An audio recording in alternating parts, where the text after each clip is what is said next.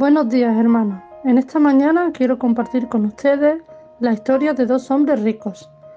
Estos dos hombres eran respetados en sus campos por los logros que habían alcanzado.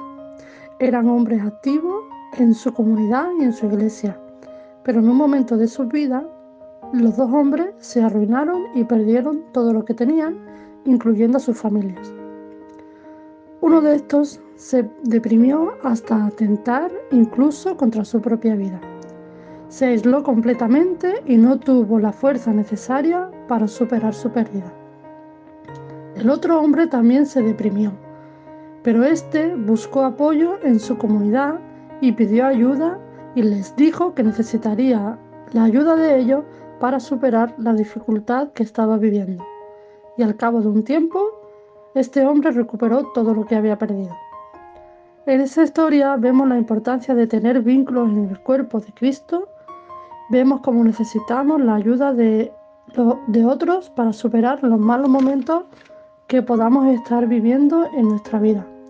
La ayuda de otros nos da fuerza para seguir adelante y superar las dificultades que podamos estar pasando en cualquier tiempo de nuestra vida.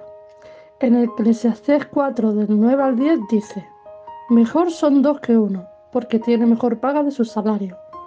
Porque si cae el uno, lo levantará el otro.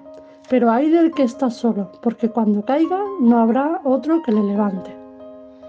Hermanos, es bueno que, que tengamos vínculos con otros hermanos y que cuando estemos pasando por dificultad pues busquemos su ayuda, busquemos su consejo, busquemos su compañía, pues porque los malos momentos nos pueden llevar a deprimirnos, a aislarnos y en vez de levantarnos, pues quedarnos detenidos en el camino y no poder seguir avanzando.